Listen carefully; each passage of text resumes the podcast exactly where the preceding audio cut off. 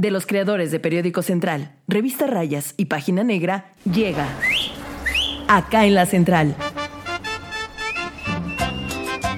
El periodismo irreverente hecho podcast. Pásele, ¿qué va a llevar? ¿Qué va a querer? Quiere guardar toda la que tenemos acá en la central. Acá en la Central.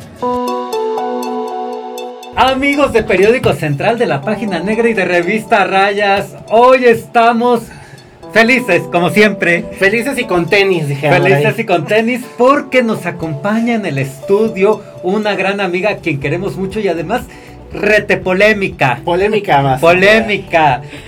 Muy, muy entrona, mi Elsa Brancamontes, reina chula, ¿cómo están? ¡Bravo!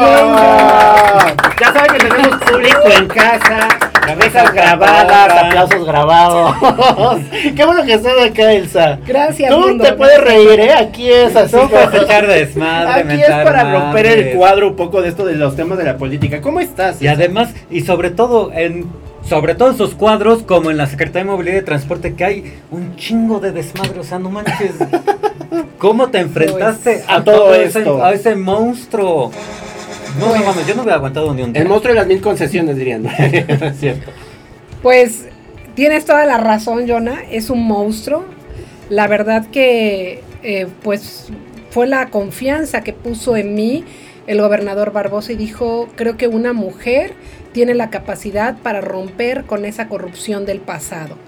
Y me mandó exclusivamente a, limpiar la secretaría de, todo esa, de, toda esa corrupción, de todo ese retraso y de todo ese desorden. Mi padre decía una frase muy, muy importante que en, en la- en el que siempre que había desorden en los expedientes legales o jurídicos, decía, en el desorden hay corrupción.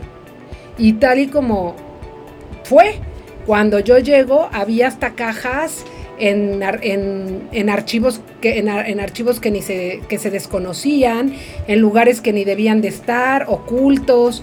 Entonces, cuando yo me enfrento con esta situación, me enfrento con muchísima gente que, que llevaba trabajando ahí ya 30 años, 40.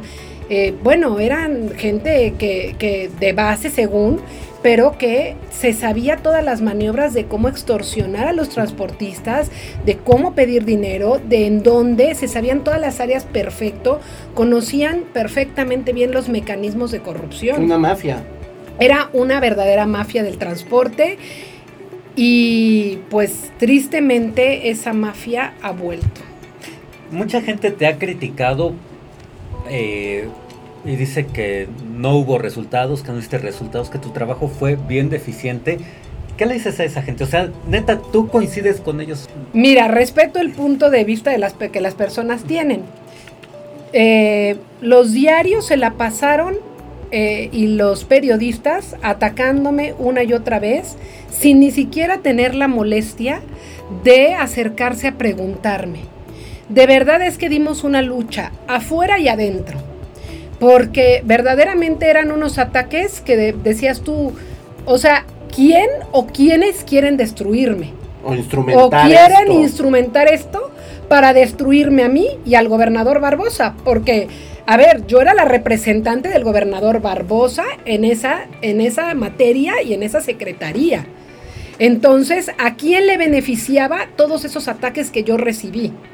Y que nunca, nunca tuvieron mm, la tingencia, la, la- amabilidad, el honor, porque también se habla de honor y de responsabilidad social para entrevistarme y decir, secretaria, ¿es cierto esto? ¿Cuántas son sus cifras? ¿En qué consisten sus cifras?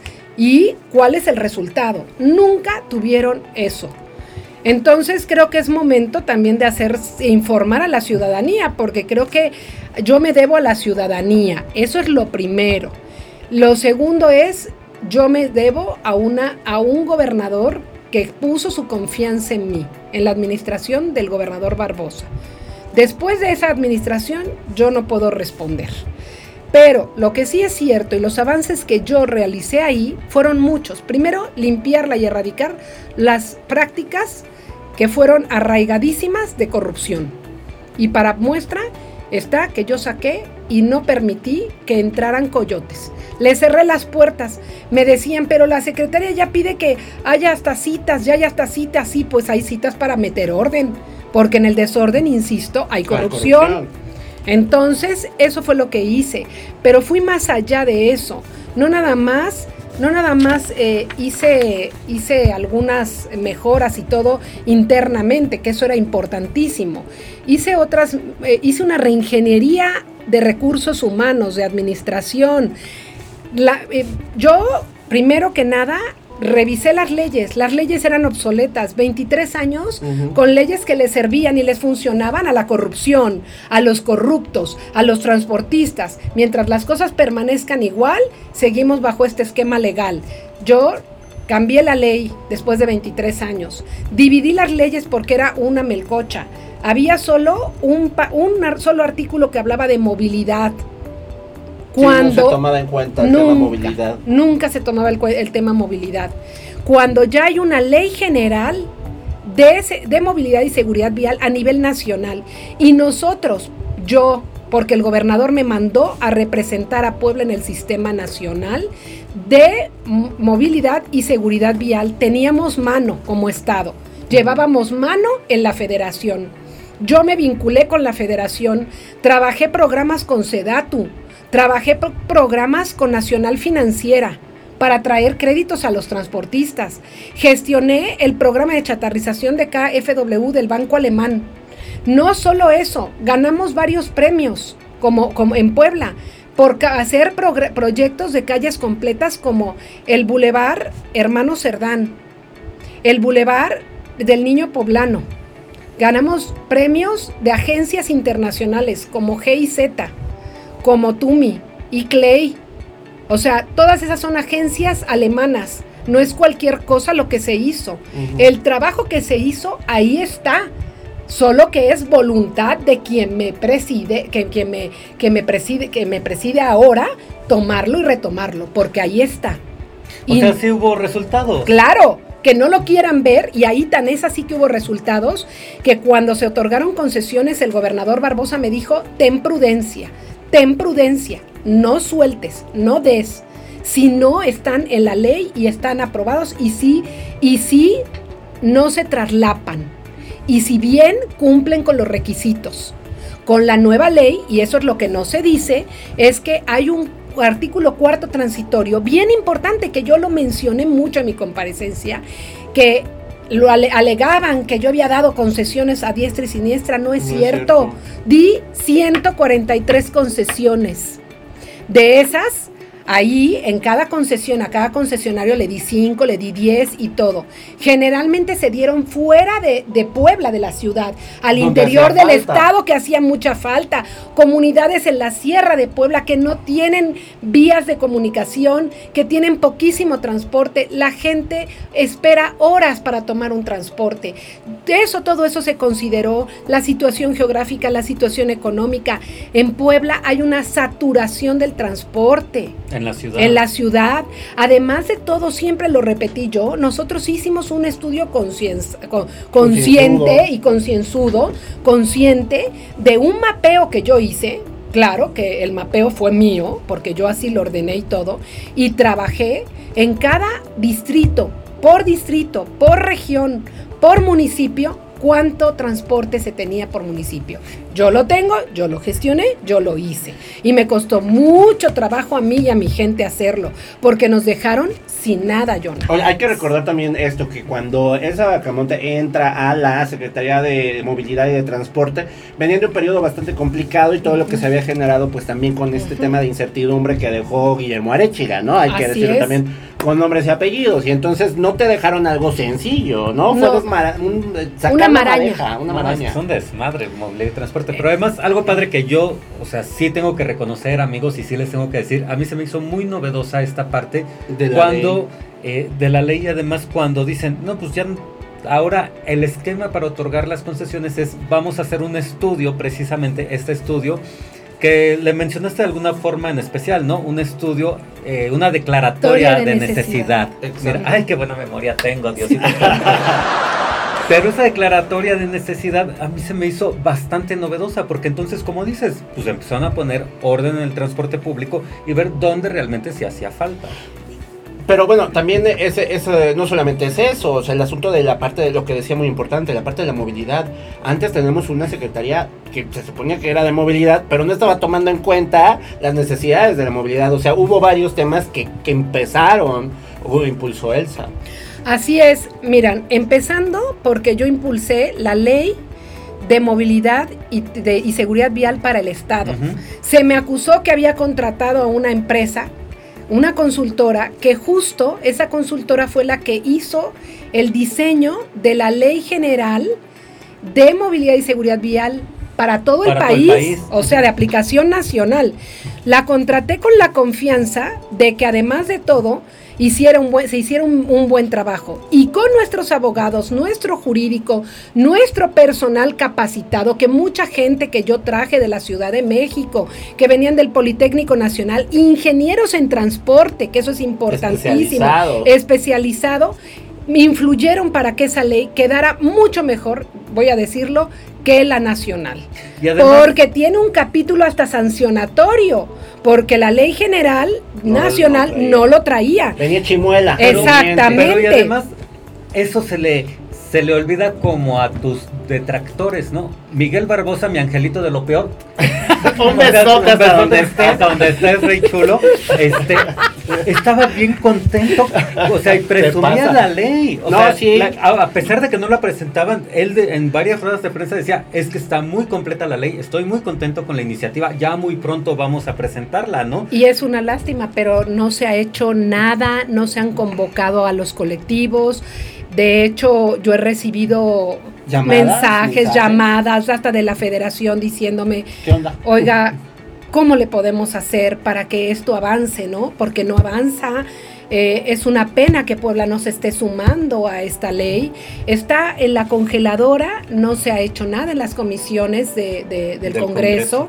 A mí me duele por la gente que se ha atropellado, por la gente que se le ha lastimado en la vía pública, en los programas hasta recreativos. Eh, del de los domingos y eso, que se han atropellado y todo eso, pues es parte de, de no, de no tener esta ley. Y al respecto de las, de las declaratorias de necesidad, quiero dejar claro algo. Cuando yo me fui, dejé cinco declaratorias de necesidad. Estas declaratorias de necesidad eran corredores completos de movilidad y transporte y, sus, y su- eran sostenibles y hasta había la posibilidad de meter electromovilidad a Puebla. Yo dejé un programa de electromovilidad en el que hasta una empresa china, no voy a decir aquel anuncio, ¿verdad? Porque me van a sancionar luego, eh, ya nos había eh, otorgado dos, tres autobuses que venían a hacer un recorrido para hacer la prueba del- en, en electromovilidad. Tan es así que a mí me invita el gobierno alemán a representar al país para hablar de electromovilidad. Yo soy abogada en derecho energético, sé de qué estoy hablando y derecho medioambiental. Entonces traigo un, un conocimiento previo a lo que estaba haciendo. Estos corredores y estos estudios se quedaron en la bandeja. No han salido. Hubo uno del centro histórico para la regularización del centro histórico, otro urge. para Ciudad Modelo. Ahí están, estaban ya para que yo firmara. No firmé porque me retiro de la Sí, secretaría. también hubiera sido algo este, hasta Exactamente, ¿no? Entonces yo no firmo, pero los dejo ya hechos y realizados solo para la firma. Ciudad Modelo, Centro Histórico, San Felipe, San Francisco Totimehuacán, que ya saben cómo se pone el sur del, del- de la ciudad. Ah, yo vivo por allá. Este, Pahuatlán en la Sierra Norte Que es súper complicado. y, el el, acceso. y Atlisco. Todos teníamos ya un programa para regularización del transporte y además de que, no, no voy a decir, pero estaba muy padre, estaba muy, muy atractivo, hasta para que los transportistas cambiaran y dejaran el esquema hombre-camión, como se está transitando al ruta empresa en Guadalajara, en las grandes ciudades del país, como Guadalajara, como Mérida. Mérida tiene un transporte que a mí me invitaron a verlo y todo ya es electromovilidad. Wow. Mucho de estaremos a la México, vanguardia, la sí. Ciudad de México, eh, el- el- la ciudad de, de Guadalajara y Monterrey, todos están trabajando en esos temas. Me duele porque Puebla de verdad es de las ciudades más importantes del país y seguimos con un esquema hombre camión con el que yo y la ley que, que, que, que- promoví y que está pugna por eso. Aparte, ese es, ese es el tema, ¿no? O sea, yo creo que más bien ahí la tarea sería, ¿no? Pues digo, si ya tienen por ahí el encargo, pues desempolven todo lo que está, no lo olviden, Así retómenlo, revísenlo, no todo, o sea, es que ese es el problema a veces que, que ocurre, ¿no? Que uno cree que cuando llega a ciertos espacios, a ciertos puntos, dice, esto no sirve con permiso porque uno no lo entiende. Entonces, ¿por qué no activarse, modernizarse, conocer sobre estos términos? No, y hasta yo siempre he estado dispuesta como ciudadana, como parte de colectivos, como, como vaya, vínculo ciudadano, a decir, a ver, no le entiendes, yo lo explico. Pues yo te lo agenda. explico, porque también es parte de mi agenda política, de mi agenda social, de, mi- de lo que yo traigo, de lo que yo hice. Yo no puedo ir y en- enterrar todo lo que yo hice y también enterrarlo no es bueno. Cuando llegan las administra una administración y otra, barre con todo, en lugar de hacer un análisis, una- un ¿Qué- qué estudio, una hay? comprender lo que se estaba haciendo para poder seguir en ese esquema. No llegar y decir, esto no sirve y no tener ni siquiera la tingencia, como diría mi madre con esas palabras muy antiguas, ¿verdad? De, Muy correctas. Y muy correctas, de decir, oye, lo voy a estudiar, me parece interesante y voy a llamar a los alcaldes y a la gente o los, o los presidentes de juntas auxiliares para ver qué se hizo, ¿no? Y qué podemos hacer y cómo podemos avanzar. Seguimos, yo sí dejé todo esto hecho. Nacional Financiera, todo está para firmarse. No sé qué ¿Dónde se ha queda? hecho. No, y además. No sé qué se ha hecho. No quiero juzgar, pero sí creo que falta más trabajo y más profundidad de los temas. No, y y además. más estudio y además, análisis. Yo era detractor de El Angelito de lo Peor.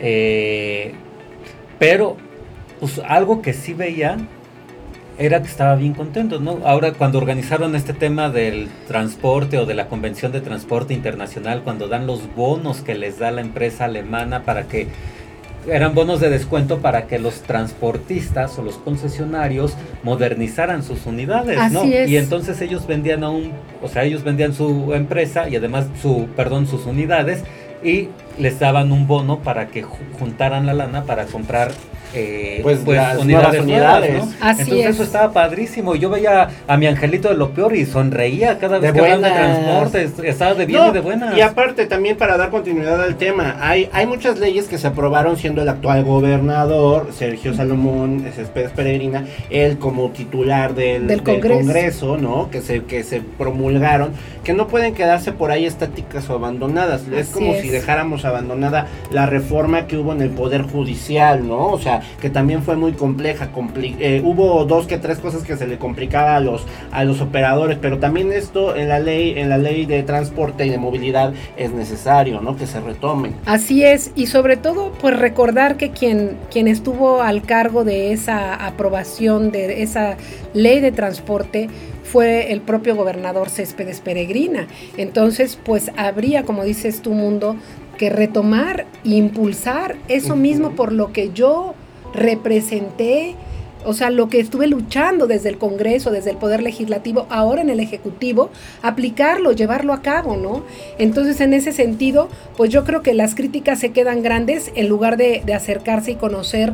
Y yo, como digo, yo como ciudadana estoy dispuesta a, a seguir informando a la gente lo que se hizo y que desde la ciudadanía venga ese impulso a todas esas declaratorias de necesidad, a esos programas de electromovilidad, porque los juicios y las críticas son, además yo las considero muy misóginas que se han hecho contra mí y, em, y han sido muy misóginas en el sentido de una mujer no debe de estar en una secretaría de transporte, una mujer no tiene las agallas, una mujer se la comen los transportistas, una mujer no, yo me di a respetar y me gané un lugar en la movilidad y en el transporte, no solo a nivel local y estatal, sino nacional, porque yo hice brecha a nivel nacional para dejar que otras mujeres llegaran a estos puestos que eran de hombres. Eso es misoginia, el estar diciendo, es, es, es un ataque contra las mujeres, el estar eh, diciendo, tú no eres capaz para esto. Tan, es capa- tan fui capaz que ahí está mi trabajo, que no lo quieran conocer las personas nuevas de la administración, pues ese es problema de ellos. ¿Tú crees Ahora- que revertirían el tema de la ley que ya está como para volver a los esquemas viejos? Yo creo que sí, porque lo que esto me está dejando ver es que no, no, no se debe permitir que ahora se regrese al pasado cuando se avanzaron 23, 30 años. Nosotros ya estábamos en programas de electromovilidad. Imagínense, toda...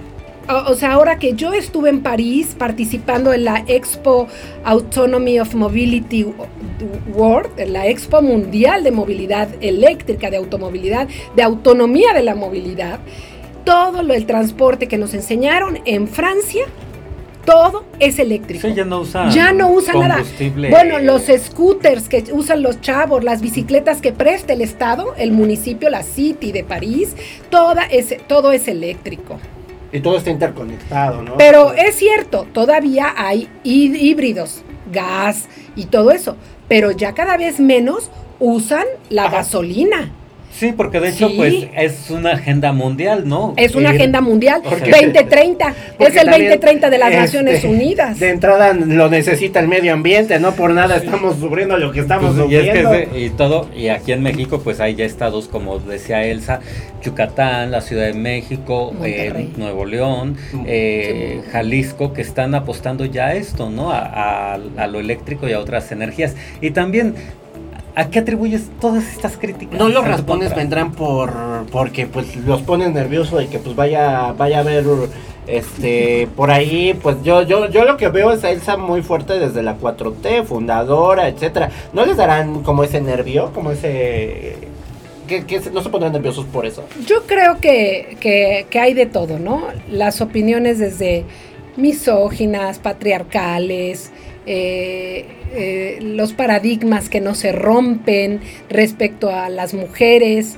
eh, les da miedo también que alguien haya hecho algo diferente y que no se haya robado un peso y que sea honesta, porque la bandera de la honestidad no cualquiera la puede llevar y le ir con la frente en alto. Y eso les duele a mucha gente que hoy está en el gobierno o que hoy está en la política, ¿verdad? En donde esté. Les duele decir no soy tan transparente como lo fueron otros que sí están en Morena y que sí han, eh, se, han se han regido por los principios del, del presidente López Obrador. No mentir, no robar y no traicionar. Y tan es así que yo hoy puedo decir, estoy con la frente en alto y salí con la frente en alto de esa secretaría porque ningún transportista puede decir que pedí dinero para gestionar nada. Y eso es lo que a muchos les duele, no pueden no pueden aceptar que hay gente en la administración pública que no se contamina, que no se contamina de corrupción, que no se contamina de deshonestidad, que no se contamina de incompetencia. A mí mi padre me formó para ser competente en donde fuera. El que es perico donde quieres verde. ¿Sí o no? Entonces. Y que Ahora el pericote. Oye, Entonces, pues es ahí- Montoya. Abelardo Montoya. Un pericote. el que enseñaba a los niños también Sí, de de movilidad, ¿te de acuerdas? De hecho, Ah, mira, que también padre, nosotros sí. quisimos meter un Abelardo Montoya, pero ya no, un programa para los niños, pero ya no nos Ya dio no dio tiempo. Pues no, Oye, pero no. finalmente pues también hay un tema que, que es, es fuerte para ti y es este asunto de que pues finalmente tú eres de las fundadoras de la 4T. Así es. A ti no te pueden andar, ahora sí que a ella no le pueden andar chamaqueando diciendo de nada y que si es neomorenista. Ahora sí que como, como en este en Harry Potter, tú eres, tú eres este pura sangre, ¿no? O sea, tú, tú- La verdad, sí, yo, fíjate que Mundo, yo inicié hace 19 años en la lucha desde la izquierda.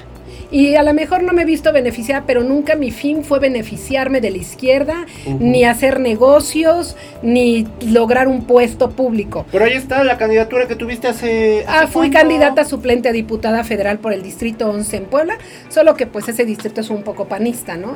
Fuiste representante. Y fui de- representante ante el, y ante el IFE, porque ahora ya es INE, o. Instituto O sea, Electoral del Estado. el Desde hace. Fui la representante en el 2012 Yo, al primer, cuando yo, después de que, yo nada más quiero contar a una historia breve. Yo empecé en las redes ciudadanas con el PRD, pero no porque yo me afiliara al PRD, me interesaba el proyecto alternativo de López López, Obrador y entonces a través de las redes ciudadanas y luego las casas del sol empezamos a formar grupos, círculos de estudio en donde analizábamos el, el proyecto alternativo de nación, etcétera. Después yo fui candidata suplente a diputada federal en el 2006 eh, por el PRD, porque era el partido del, del ahora presidente, y después me contacta la gente de la federación, gente muy cercana a López Obrador, como el licenciado Ortiz Pinchetti, y me dice, Elsa, somos tres gatos. Era, era José Luis Pandal, que en paz descanse. Claro. Y era Fer Jara Ah. y un amigo de Fernando Jara. Éramos tres gatos, literalmente. Y nos dice, bueno, me dice, queremos que tú nos ayudes a iniciar este movimiento. Por favor. Confiamos en ti, confiamos en que tú eres una persona honrada, honesta, inteligente y competente. Entonces queremos que nos ayudes. Y de ahí, Y de para ahí real, yo invité a mi hermano, invité a Biestro, bueno, invité a otros más. Luego, pues No a la no mejor no, a dar nombres no resultaron muy bien, pero bueno, yo ya no, yo no respondo. Yo no respondo. Ahora sí, por mí. cada, yo Cada respondo quien por lava mí. su- cada, cada quien quien lava su ropa. lava su ropa por sí mismo, ¿no? Ahora sí que como ¿Y les qué- haya quedado la 4T a ellos, ya no es ¿Y qué viene para ti? Después, fíjate, de- después de eso, entonces, pues todas esas posiciones tuve, al grado que me confiaron a mí la defensa del voto en el 2012 y yo organicé la defensa del voto. Sabíamos que iba a haber fraude. Sabíamos cómo fraude. terminó todo. Sabíamos cómo terminó todo, las tarjetas Monex y todo eso, ¿no? Pero yo fui la que, eh, la que fui el contacto nacional para la defensa del voto en Puebla, por Morena. Es que sabes que. Bueno, por, que- por, por, por el- la por la coalición, entonces. todavía no era morena Ajá. y demás. Eh, pero esa es la realidad de, de- de- de mi situación. Ahora, creo que Morena ahora, no solo en Puebla, se ha desvinculado un poco de sus principios. Un poco, un mucho, sino los ¿no? fundadores. Desvinculado de los principios fundacionales, Eso. mundo. Y de los fundadores, porque los fundadores, como mi hermano, como yo, como pues eh, José Luis Pandal, eh, que en paz descanse, y todos ellos, pues pugnamos, ahora ya muy, muy mayor ya el licenciado Ortiz Pinchetti, pero todos teníamos esos ideales, esos sueños No, de y el problema- transformación. Y el, problema es que ahora llegan otros que vienen del PRI y del PAN y este llegan del PRI y del PAN y se meten con todo y ahora sí, ay, somos morenistas y la 4T Mira. y se desgarran y se avientan y este, ahí los vemos a la Olga ahí que este en las marchas y ahí gritando. Pues sí, las conocíamos en otros partidos. Yo no estoy diciendo que no, que alguien pueda recular sobre su ideología. Sobre su ideología, claro. Yo, o sea, el ser humano está en constante cambio. O sea, ¿no? pero es que ahora antes lo criticaban y criticaban a López Obrador y ahora sí horrible. ya, ay, el ay, vamos con el presidente. Bueno, yo Ay, sufrí persecución por, pa- por ser obradorista. Y quien a mí me diga que no, yo sufrí ¿De parte de persecución. quién? Pues de varios grupos políticos. Y sufrí de poncharme llantas, de golpearme, de atacarme, de perseguirme, de cerrarme puestos de trabajo. bloquearte. Bloquearme. Porque bueno, finalmente también esa Bloquearme, es abogada, ¿no? En su Claro. en su quehacer día a día. Entonces seguramente también llegaban por ahí las Claro, amenazas, los todo, bloqueos. todo, todo, todo fue, fue, bueno, con decirte que hasta en la facultad en donde estudié la maestría en políticas públicas, hubo una orden de que me retrasaran el examen y la tesis. ¿Por? Yo tuve que hablar a San José de Costa Rica y hacer una denuncia.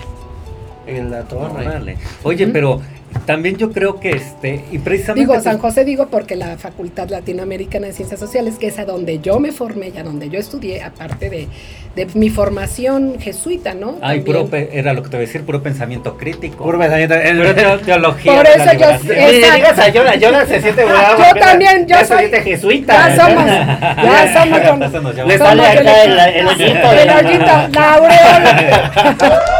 Oye, pero es que algo también que me gusta de Se fue Elsa con el viento tu pregunta. es que, es que no tiene filtros, o sea, dice las cosas así como van, Así como tú, buenas noches. Tú, buenas noches. Sí, siempre me, siempre mis asesores me decían, no, No. tienes que ser más moderada, porque como te peleas es, con los ella. transportistas, yo los regañaba, me enojaba, le decía, mire, Se, señor. se, se quejaban Se contigo, quejaban con el gobernador, con el gobernador de que les, los trataba mal.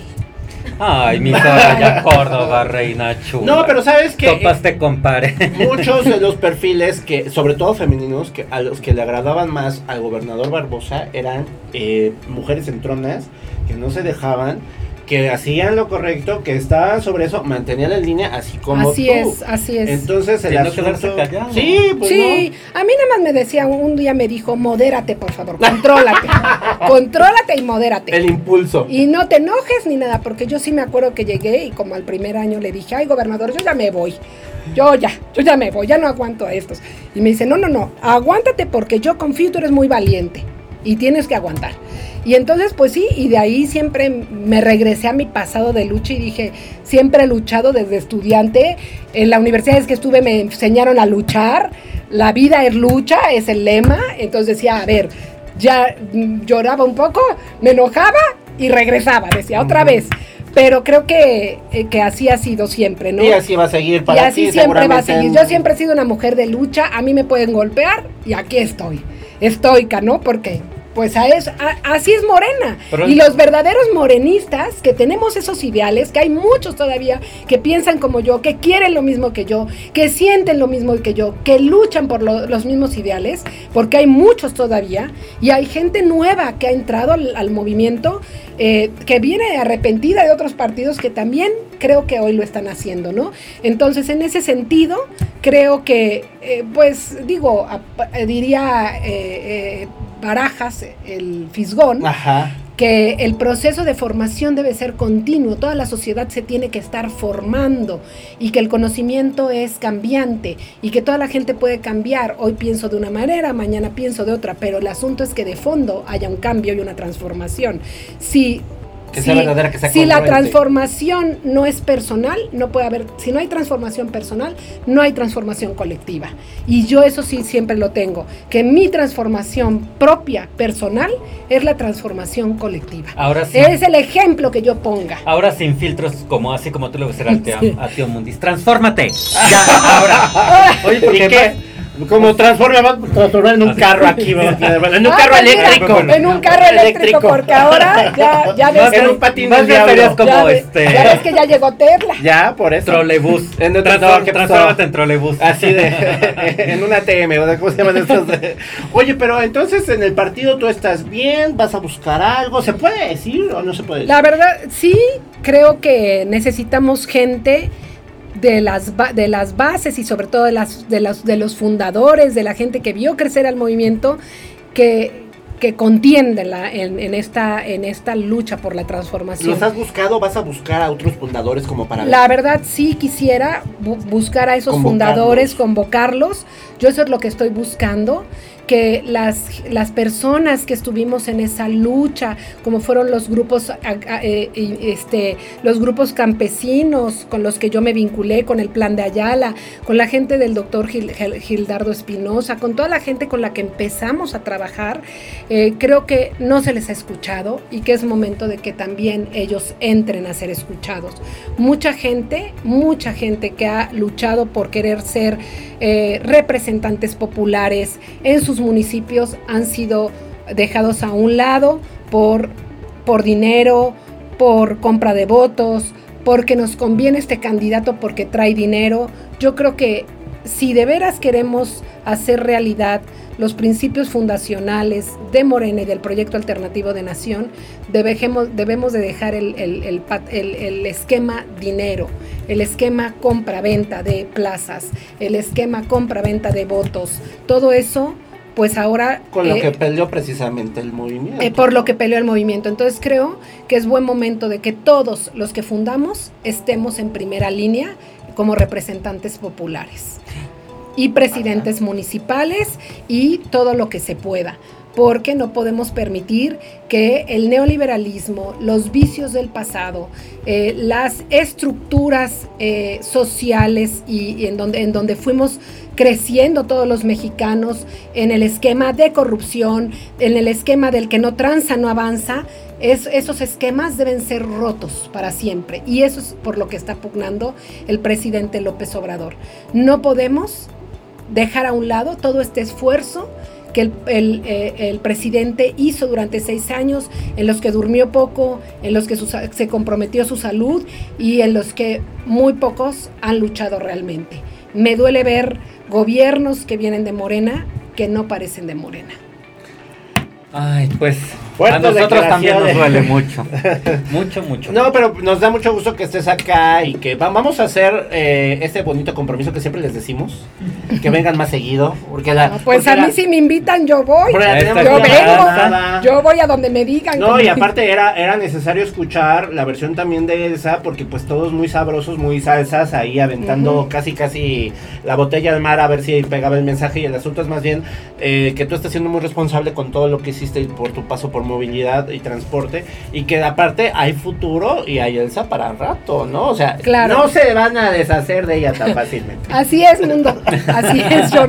No, pues aquí que mis amigos que también siempre, siempre he de decir que Periódico Central siempre, si alguien me dio siempre, eh, eh, se La voz. acercó, me dio voz, me dio esa confianza para acercarme y decir, oye, esto no es cierto, esto es lo que es verdadero, eh, fue Central. Y de veras que por eso cuando me pidieron la entrevista dije, "Sí, con Central sí Ah, porque Central nunca me ha fallado en ese sentido. Ahí sí nuestra estrellita, mira. Sí, su estrellita, Sí, ¿eh? porque además Para los dos. Porque es que nadie le ha preguntado, o sea, nadie se acercó. Nadie se acercó, todo el mira, mundo- En la rueda de prensa alzando Sí. la voz para ver qué cosa tiran caca. Pero bueno, Ah, es, es un hecho, ¿no? O sea, va a estar Elsa eh, seguramente por acá. Sí. Cuando ya veamos más para adelante que viene para el 2024. ¿no? Así es, Mundo, y así es, Jonah. Y yo quiero decir que también es importante que, que por las, la Secretaría de Movilidad eh, cada, cada gestión tiene que mostrar sus números, ¿no? Y sus trabajos. eh, más que señalar lo que otros o echarle la culpa del pasado a otros. Yo cuando recibí la instrucción de arma este expediente legal contra cierta persona que había estado, lo hice por instrucciones de mi jefe. Y yo encontré cosas y dije, como abogada, aquí está. Pero nunca acusé de lo que no me constaba. Y tan es así que fui muy responsable con mi profesión de la abogacía. Nunca acusé, acusé sin pruebas. Y todos debemos de acusar si tenemos pruebas. Si no tenemos pruebas, mejor quédate callado porque se te puede revertir. el que acusa. Está obligado, Está obligado a, probar. a probar. Ah, mira, si sabes. Ay, ah, por el derecho, por lo menos al principio. Ya, ya después de tanta demanda de daño moral, no tanto, tiene que estar oye. aprendiendo, oye. Sí, claro, por lo menos han ganado algo de los daños morales. pues, Déjate, hemos salido libres.